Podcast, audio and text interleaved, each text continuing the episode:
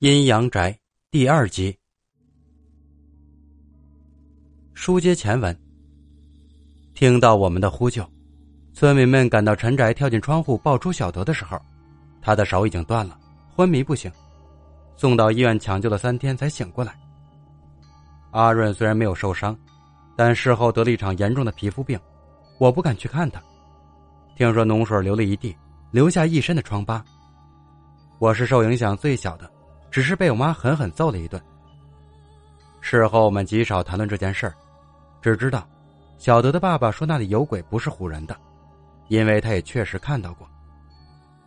说到这里，我补充一下，这个大宅本身并不是凶宅，只是这家原先人丁兴旺，一些海外游子过世之前都提出了落叶归根，把骨灰和灵魂送回家乡，所以这个宅院里供养的故人很多。比起我们家族祠堂的三层灵位，陈家宅里用了整整半个大厅，整整落了二三十层，像座黑压压的大山一样。周围的高墙上，从前清的画像到近代的黑白照，更是数不胜数。身在其中，感觉就像在阴间一样，让人心里发怵。那么多的先人魂魄在此安息，前来拜祭的人却寥寥无几，慢慢的也就越来越凶了。关于这个宅子，在九八年的时候还出过一次大事大家一定还记得九八年闹洪水闹得凶，我们家乡也没有能够幸免。当时大部分进河的房子都是用土垒起来的土墙，水一泡就直接融了。因为地处偏远，初期根本没有什么人来解救，死了不少人。我家房子地处高处，幸运的避过了洪水。洪水过后，很多村民的房子都没了。陈家的大宅地势高，没有受到影响。出于道义，陈家后人把这个没人住的大宅子让出来，供无家可归的村民避难。这个落寞已久的大屋子又热闹起来。说实话，农民都是很势利的，一进屋便开始占山为王，各自抢占好房子，占厨房、占水井。为这种事情还有大吵大闹的，说起来真的让大家笑话，但当时就是这样。我们村里有个叫二黄的傻子，家没了也来这里住。村民们不可能把好地方让给一个傻子，去哪间屋都被人挤兑出来。结果他只能带着铺盖睡在正厅里，也就是之前讲到的那个罗列仙人牌位的地方。起初我不信，怎么有人肯睡在那种地方？直到那天我去大宅给一位邻居送米的时候，才确信了这一点。那是我第一次堂堂正正的进去。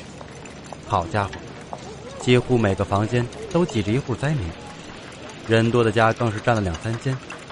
喧闹声、洗菜声、锅碗瓢盆声响成一片，简直成贫民窟了。我远远看见二黄一个人坐在正厅地板上发呆，我有些奇怪，别人让他在这儿睡，他就在这儿睡，还真是个傻子。我过去逗他：“二黄，这里你也敢睡？”他表情呆滞，没有搭理我。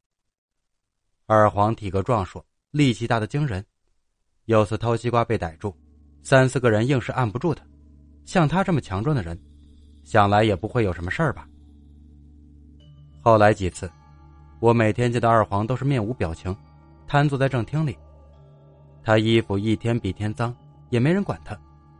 我好奇的过去瞧，心说这厮虽然有点傻，但平时不这样啊。我走近一看，瞄了个咪的。地上糊了一团屎，还是拉稀的那种。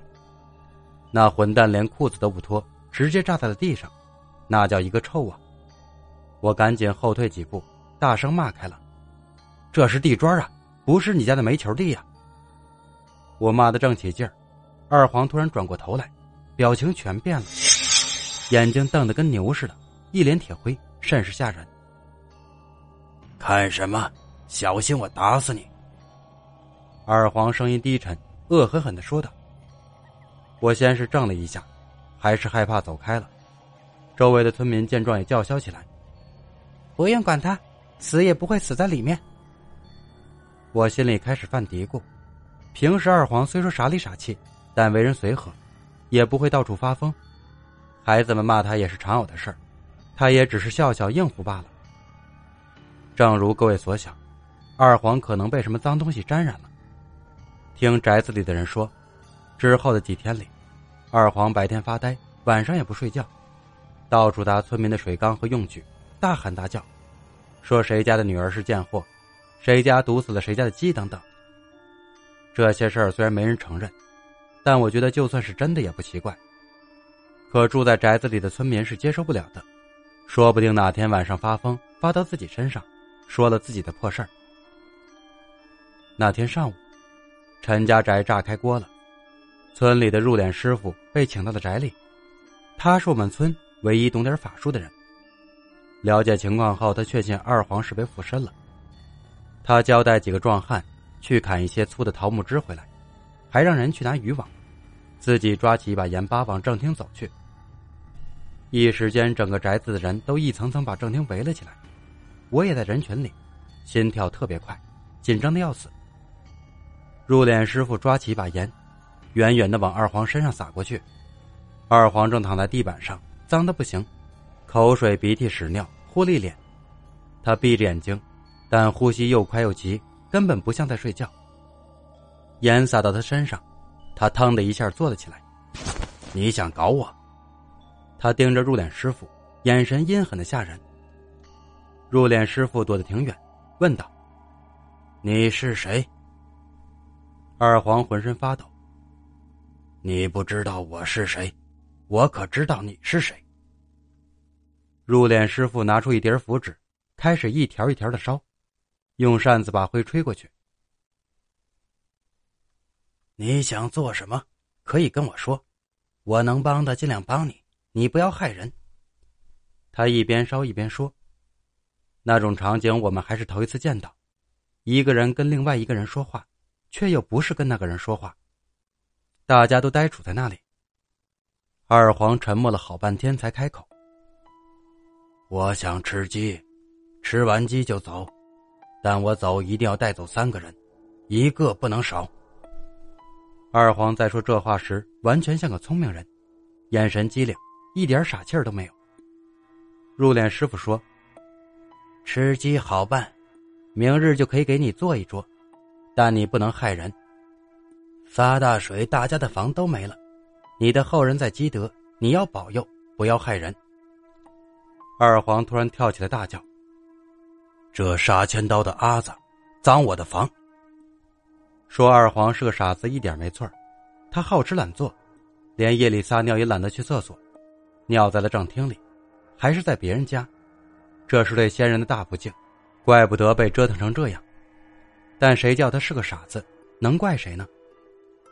没有回旋的余地了，这时候符纸烧完了，桃树枝和渔网也准备好了。入殓师傅往人群喊了一声：“属羊的，属狗的。”都躲到屋外去，女人来月事的也出去。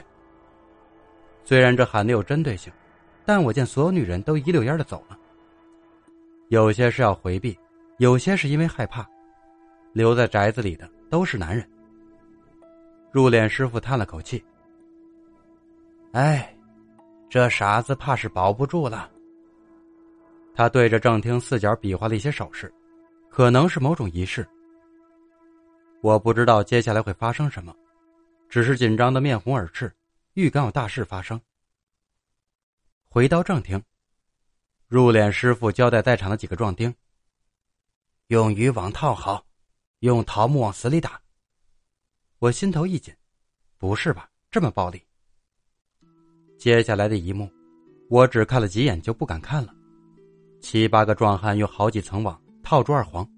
三四根木棒打在二黄身上，砰砰作响，血溅了一地。二黄力气惊人，在网里拼命挣扎，三层的粗尼龙网硬是给他撕开了几道口子，从喉咙里嘶喊出来的声音更是让人不寒而栗，有时男有时女，是个人都不会这样叫。一些看热闹的村民也受不了了，退出了好几丈远，血腥味弥漫一屋子，我更是远远的离开了陈宅。即便如此，二黄的惨叫声依然难以抹去。当天晚上，我听说二黄挺过来了，一直打到他自己哭才停的手。肋骨断了好几根，脚被打断了，吐了很多血。虽然挺惨的，但总算取回了身体的控制权。二皇爹娘都死得很早，无亲无故，靠捡破烂为生，日后自然是没办法行动了。村民刚受了水灾，没钱也没义务送他去治疗，很快便当什么事儿都没有发生过。入殓师傅好心，把他送到一间山腰上的土房子里，每天给他送点吃的，据说都是好菜。就这样硬撑了两个星期。终于还是断气了。没有棺材，只有一块草席和几叠纸钱。很多人甚至不知道他埋在哪里。洪水退去后，大家开始重建家园。那个大宅子，我再也没有走进去过。